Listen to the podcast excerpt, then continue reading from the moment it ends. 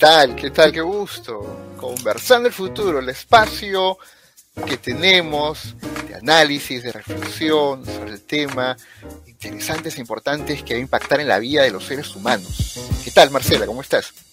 Bien, gracias Ángel. ¿Y vos cómo vas? ¿Cómo ha estado todo? Muy bien, muy bien, muy bien. Estamos bien, por lo menos en mi familia, en la salud, que es lo, que, lo más importante, ¿no? Ahora. Espero que también se estén cuidando por allá, por Colombia. ¿Cómo está la situación? Eh, pues nos estamos cuidando bastante. De hecho, eh, te cuento y también le cuento a las personas que nos están escuchando que hoy recibí mi dosis de refuerzo. Entonces, la idea es mantenernos siempre sanos, salvos y seguros. Eh, y hemos tratado de, de extremar el cuidado y la rutina del cuidado, no solamente por nosotros, sino por nuestras familias, por hermanos, primos, tíos, abuelos. Entonces, es cuestión de no bajar la guardia ahora. En Colombia están incrementando los contagios. Entonces debemos, debemos protegernos aún más, incluso cuando nos creemos inmunizados. Es mejor prevenir. ¿Cómo están ustedes en Perú? Bien, bien. El, hecho de, la inmunización para niños ha sido, está avanzando con buen, buen ritmo realmente, ¿no? Eh, el regreso, el retorno a clases para todos los estudiantes, eh, eso sí todavía, ojalá que se logre realmente, ¿no? Porque nuestras escuelas acá, pues, modalidad híbrida, ¿qué es no? ¿Cómo funciona? ¿Qué vaina es esa, no? También. Tal vez podría manejarle esa modalidad algunos colegios privados de muy buen nivel, ¿no? Pero, pero el, grueso de estudiantes en la modalidad, estudio público, ¿no? En, colegios del Estado, no tienen esa posibilidad, ¿no? Es, es complicadísimo eso, ¿no? Y eso es un tema, ¿no? El otro gran tema tiene que ver con, con ahora lo que está ocurriendo con la contaminación ambiental que hemos sufrido en las costas de Lima. ¿Qué crimen? Eso fue una tragedia. Eso?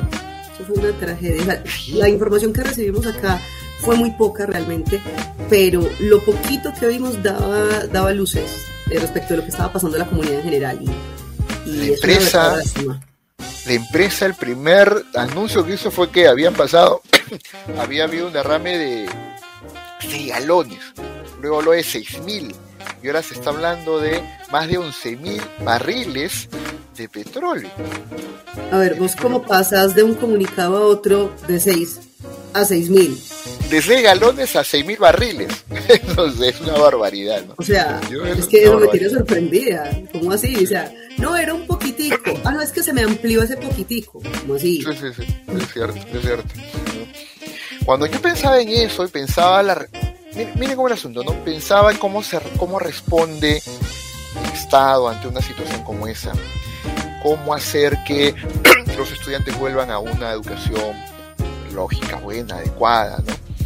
Cómo hacemos para que eh, la ciudad funcione en medio de tantas restricciones que nos ha producido el COVID, ¿no?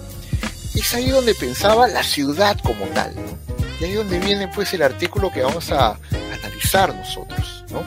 El artículo de Hacia un urbanismo genuinamente humanizador, de Rob Kitchen. ¿De acuerdo? ¿Cuáles han sido tus primeras impresiones? Este ha sido un artículo de la revista Humanismo, ¿no? La revista humanista de la sociedad secular. ¿No? No, no, me equivoco. Ese es Futuro Hoy, futuro, la última, el último número. Van a jalar la, van a jalar de, de, de, secular. Esta es no, revista, sí, esta es revista Futuro Hoy, volumen 2, número 4 del año 2021. El tema era Sociedad y Futuro, Educación, Legalidad y Smart Cities. Ya. Gracias por la aclaración. Pilas, pilas con eso. Otro lado. Volvamos al, al artículo a ver, analicémoslo. ¿Cuáles son tus primeras impresiones que tienes este artículo de Kitchen? El profesor Kitchen hizo un artículo pues bastante, bastante sustancioso. O sea, es un artículo académico en realidad, aunque lo ha escrito también para, para las personas del común, o sea, no solamente para, para investigadores o para docentes. Sin embargo, cuenta con montones de referencias y lo que más me gustó, ejemplos tangibles cotidianos actuales de, de, de políticas y de, de, cambios de mentalidad para lograr un, un, un, urbanismo humanizador. Me encantó que aparecía mi ciudad natal, parecía Medellín. Sí, sí, sí lo mencionó. De hecho, yo dije, esa es mi ciudad. Pero hay un montón de ejemplos muy, muy bonitos. Eh, en donde tocan el tema de es que el urbanismo humanizador es necesario que sea una política, una política seria, grande, pero es que requiere, eh, requiere un conocimiento de las personas alrededor de lo que eso significa y cómo los incluye. Él arranca con un concepto complejo, ¿no? Él habla de las ciudades inteligentes, ¿no? Eh, y él define esto de esta manera, justo he, tratado de sintetizar lo que él menciona. ¿no? Él habla que las ciudades inteligentes, inteligentes son aquellas que dan servicios vinculadas a organización de la ciudad, mediadas por tecnología. Y esta organización de la ciudad, mediada por tecnología, implica los procesos de convivencia entre las personas, de participación, de control, de coordinación, de recaudación y de gobernanza local, todo mediado por tecnologías. Pero realmente nuestras ciudades, Lima o Medellín, nuestras ciudades en esta zona del charco, ¿no? ¿Realmente son algunas ciudades inteligentes en estos aspectos? ¿Qué crees? Es que yo creo que toca dejar claro qué entendemos nosotros por inteligente, porque si nosotros nos ponemos a hablar de la ciudad inteligente y no tenemos claro qué es, nuestra manera de valorar esa, esa reformulación, ese rediseño, la reconstrucción de la ciudad va a tener montones de altibajos. Si nosotros no sabemos qué es una ciudad inteligente, eh, vamos a, o sea, tendríamos que establecer un juicio sesgado y desinformado. Entonces después nos encontramos con un ciudadano que dice, lo digo porque lo vi en Medellín tiempo atrás, una cosa que aparentemente no tiene sentido, que en los barrios populares como unas 13 y demás, que son barrios de riesgo, están muy arriba en la montaña, pusieron escaleras eléctricas. O sea, hay escaleras eléctricas para que las personas lleguen a sus casas. Y hay gente que dijo, pero ¿cómo se les ocurre que qué es esa bobada? Pero claro, el desconocimiento, el no conocer el contexto de esa localidad. ¿Cuántas personas eh, necesitaban desplazarse rápidamente, tenían dificultades, estaban teniendo problemas de salud por subir esas escalas? Pues te tengo que invitar porque es tremenda pendiente, o sea, es para gente experta. Entonces, cuidando la salud de las personas, dijeron, pongamos estas escaleras eléctricas para que todos las puedan usar. Y actualmente, pues, son de, la gente las considera propias, las usa y las cuida, porque saben que les presta un servicio que les ayuda a tener una mejor calidad de vida. Se pensó en algo aparentemente impráctico, porque hay gente que cree que, pues, hay que tener un montón de, de metal alrededor para que las cosas tengan sentido, pero en realidad aquí se estaba apuntando al ciudadano. Es algo que menciona mucho el profe Kitchen. El, es crear una ciudad realmente centrada en el ciudadano, pensar en lo que necesita y cómo hacer de su vida algo mejor, algo más digno. Entonces, eh, a ver, a ver, para, para aclararme la situación, ¿eh? esto las, las escaleras eléctricas que he mencionado son en alguna ciudad de tu país. ¿En Medellín? Medellín. Sí. Ya, ya, entonces ya, me siento peor ya. Acá en Lima, ¿qué eso? Imagínate que cuando las pusieron, yo estaba en pregrado, antes del 2010. Wow, a ver, este, yo, yo me imagino eso aquí en mi patria, en Lima, donde está la periferia de las zonas urbanas marginales y hay cerros así bien empinados, como tú dices, donde la, gente más pobre vive ahí, porque no tiene lugares fijos donde vivir, e invaden estos cerros. Cargué este, escaleras este, eléctricas, es un sueño, pues una cosa fue otro planeta, ¿no? Y no acá nuevamente ahí. ¿no? Sí, pues, ¿no? Eso, impacta, por ejemplo, en la, en la convivencia de las personas, ¿verdad? La convivencia de las personas. Claro, no solamente disminuye los tiempos en los que tenés que desplazarte hasta tu casa, puedes estar más tiempo con tu familia, no tenés que estar saliendo tan temprano y con un montón de, precauciones, sino que puedes bajar más rápido y cómodamente para desplazarte a tu trabajo, entonces puedes descansar más. Eh, es como por supuesto hay eh, digamos que son de, bastante flujo, entonces la iluminación es mayor eh, y son zonas que ya se toman las familias, entonces uno ya se siente más seguro. Esa era una zona de altísima violencia y ahora es un lugar turístico, de hecho hacen los graffiti tours, hacen, muestran como toda la historia de la comuna y la gente se ha, se ha apropiado de, de esos espacios y uno se da cuenta a través de esos pequeños detalles. Claro, el otro aspecto que habla aquí de la ciudad inteligente es el control, ¿no? Y ahí es donde uno empieza a, a, pensar en el dilema, ¿no? O sea, si tú utilizas tecnología para controlar el uso del presupuesto público de una ciudad, bacán, ¿no? Pero si usas tecnología para controlar la dinámica de la vida de las personas, ¿no? Es otra dimensión, otra dimensión, ¿ahí qué piensas? Por eso es que los datos deben ser abiertos. Las tecnologías deben ser abiertas para que no vaya a llegar una persona, una corporación, simplemente a tomar el monopolio de esta herramienta que la gente la necesita y ejercer, una, ejercer un, control coercitivo sobre el ciudadano. Y también, cuando todo es abierto, por supuesto, regulado, pero abierto, las personas deben asumir una responsabilidad respecto de su uso y cuidado. Cuando son parte de, un, parte de una entidad privada, eh, ya la persona no es responsable de su uso, es un cliente, es un usuario. Entonces la responsabilidad recae sobre el ente privado, no sobre la comunidad. Entonces ahí no estamos hablando de algo que realmente humanice, sino que es una mera transacción, es un proceso solamente basado en el mercado. Entonces no ayudaría en absoluto. A ver, a ver, a ver, me voy a poner en la posición Ferengi. Así, los Ferengi son esta, esta raza en, el mundo del universo de Star Trek, ¿no? Que habla del, del capitalismo duro, bruto y achorado. Hágale, de una. ¿Por qué? ¿Por qué tendríamos que abrir un código de ese tipo, ¿no? Para controlar los servicios en una ciudad, ser inteligente, si no es necesariamente una función que podría cubrir el Estado, porque no tiene los recursos para hacerlo. ¿De acuerdo? O no tiene la capacidad tecnológica o de gestión pública para hacerlo. ¿Okay? Entonces ahí recurre a los especialistas, a los expertos, que son las empresas privadas. Entonces una empresa privada va a entrar al negocio por lucro, pues. ¿Qué hay de malo en eso, Marce? Y si es por lucro, yo no te voy a regalar el código, pues si yo lo diseño, ¿por qué te lo voy a regalar? Pero ¿quién te está pagando? Te está pagando el Estado. Una vez vos entras como contratista del Estado, en el contrato te dicen, oíste, lo que vos hagas bajo, este, bajo las condiciones de este contrato pasa a ser propiedad horizontal del Estado. Perdón, propiedad horizontal, propiedad intelectual del Estado. Perdón. Pero entonces, claro, entonces yo lo que hago es, puede haber un reconocimiento eh, moral y demás, pero yo te estoy pagando por esto. A partir de, vos lo creas, haces lo que quieras, ya es mío, ya es del Estado. Y el Estado tiene como prioridad el bienestar y la seguridad de la comunidad. Entonces, pues al menos es lo que uno esperaría que fuera. Que para el Estado lo, lo prioritario sea el bienestar y la seguridad de la comunidad. Ahora, pero estás partiendo de que una ciudad inteligente tiene funcionarios públicos inteligentes, por lo menos, ¿no? Que se dan cuenta de esta necesidad, ¿no? Y es que, no debería ser así, pues. O sea, ¿a qué persona le cabe en la cabeza? Y que conteste, ojalá, ojalá cualquiera me respondiera en este momento.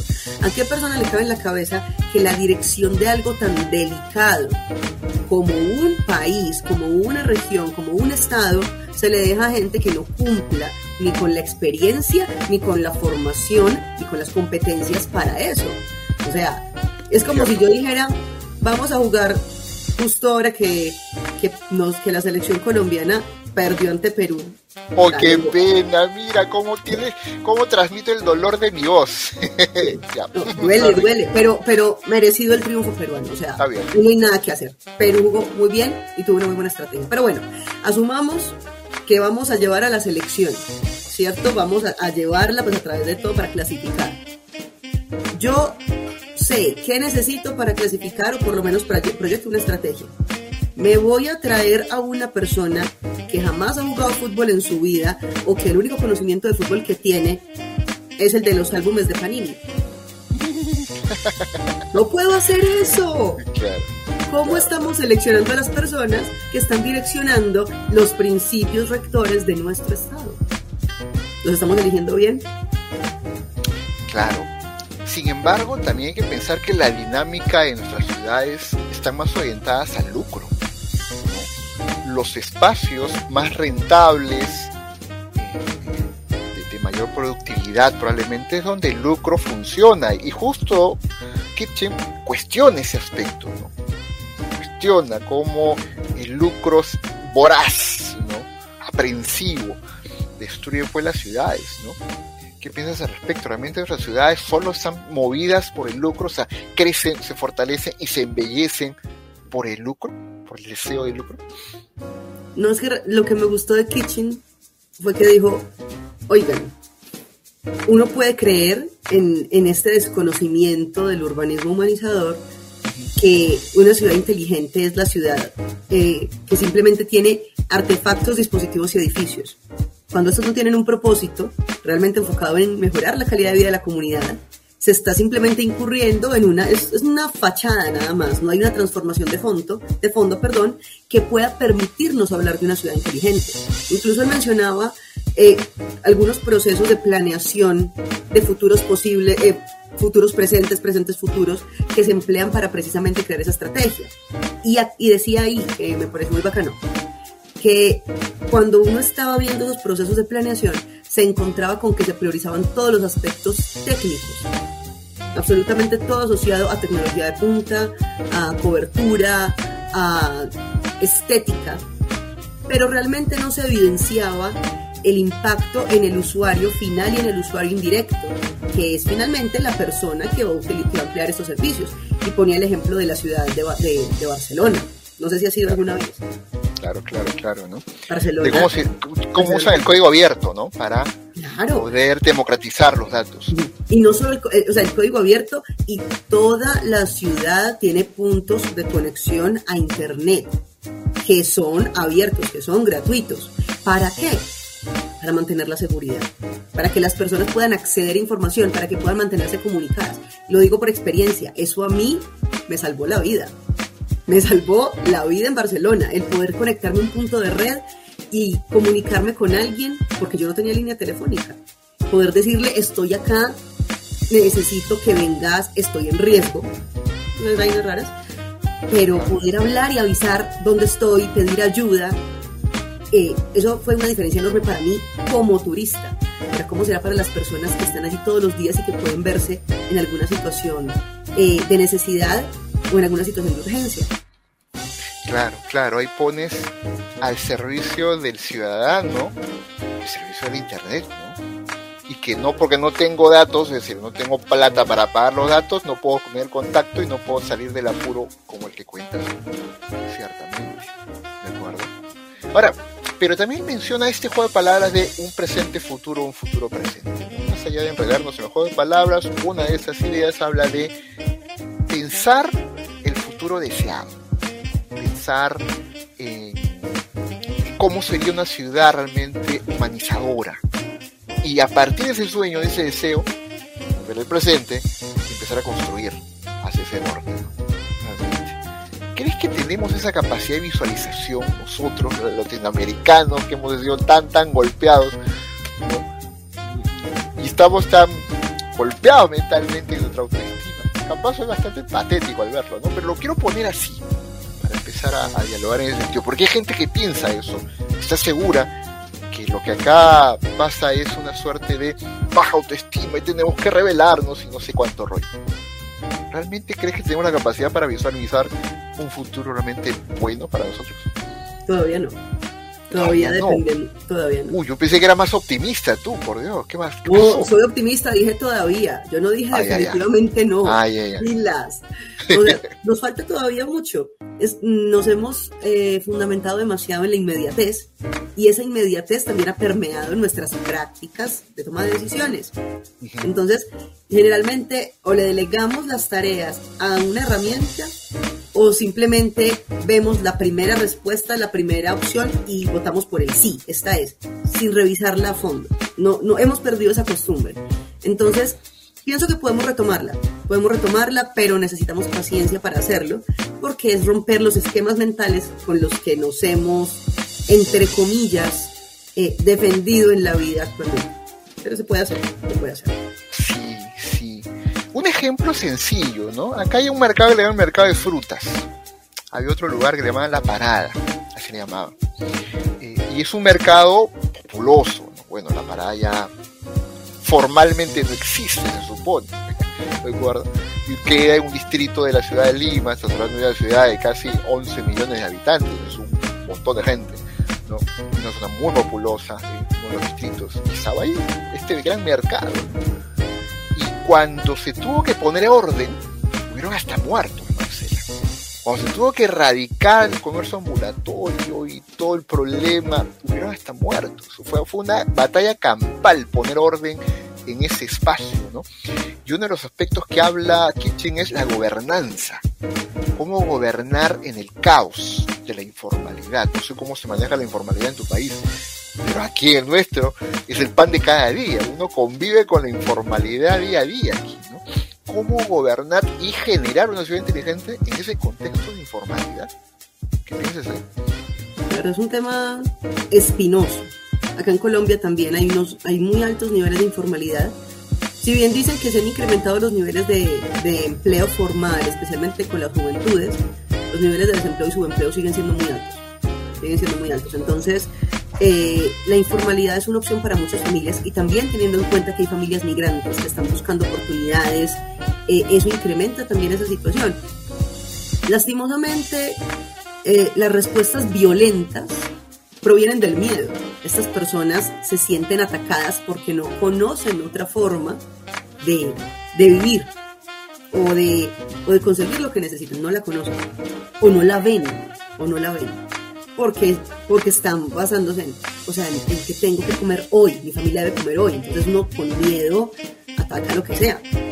Entonces, la gobernanza en la informalidad necesita, al menos en mi, en mi vastísima ignorancia, creo que la, la gobernanza de la informalidad necesita contar con unas condiciones claras para acompañar a las personas en situación de informalidad. Y cuando digo acompañar no quiero decir asistir, o sea, no, no es subsidiar, no, es llevarlas por un proceso que los lleve a emplearse y a integrarse. Pero nosotros no tenemos organización al respecto. O sea, vemos que la informalidad es subsidiar y ya, entonces, ¿cómo hace la persona para poder mostrar lo que puede hacer, cómo hacerlo si nosotros simplemente estamos diciendo para mantenerlo contento y que no nos haga desorden, le subsidiamos o lo sacamos a patadas. Ese, a ese tipo de políticas humanizadoras es que se refiere Kitchen cuando dice que tenemos que pensar en, en la persona al final, en la que va a estar recibiendo todo ese tipo de, de información, de infraestructura y demás. Hay que pensar en ello. Claro, claro. Utilizando las ideas de Kitchen, ¿no? Y ahí para ir cerrando también, él menciona que la ciudad inteligente más humanizadora es aquella que tiene un alejamiento que se aleja de un modelo neoliberal, ojo el término que utiliza, ¿de Y que se busca más un cambio de paradigma, revalorar conceptos como ciudadanía, justicia social, bien público, derecho a la ciudad, ¿no? Y para él requisito sine qua non es alejarse del, modelo de ciudad de lucro del, de la ciudad neoliberal, como la plantea él. ese es uno de sus cierres de, de idea que tiene ¿Qué otros cierre de idea podemos tener ahí para ir cerrando ya? Que para poder hablar de una humanización urbanística y, y, la apropiación ciudadana de los espacios compartidos como comunidad, se requiere información y se refiere participación, se requiere participación ciudadana. Y no simplemente es ir a votar, no. Es abrir los proyectos urbanísticos, es que las personas puedan ver cómo están, que sean abiertos permanentemente, pero ahí voy a citar algo que había dicho en algún episodio anterior Caterina Presuti, es hacerlos simples, que las personas los entiendan. No es bajarles el nivel, pero sí que el acceso sea posible para que todos puedan tomar, para que todos puedan verlos desde su perspectiva sin tener los conceptos a un lado. Que eso nos hace mucha falta no, no, no lo hemos tenido. Entonces, una ciudadanía que conoce es una ciudadanía que puede dar una posición eh, acertada y oportuna para crear los proyectos que puedan acompañarnos a todos. Muy bien, esto ha sido Conversando el Futuro y hemos tratado el tema de hacia un urbanismo genuinamente humanizador de Rob Kitchen. Y esta vez sí lo digo correcto, es en la revista Futuro Hoy. Correcto, ¿verdad? Sí, señor, así es. Ciertamente, así que ha sido un gusto, Marce, estar en este programa y nos despedimos y nos vamos a un siguiente momento donde podamos eh, vernos, escucharnos, ¿no? en un siguiente episodio del podcast de Conversando el Futuro. Bye bye. Hasta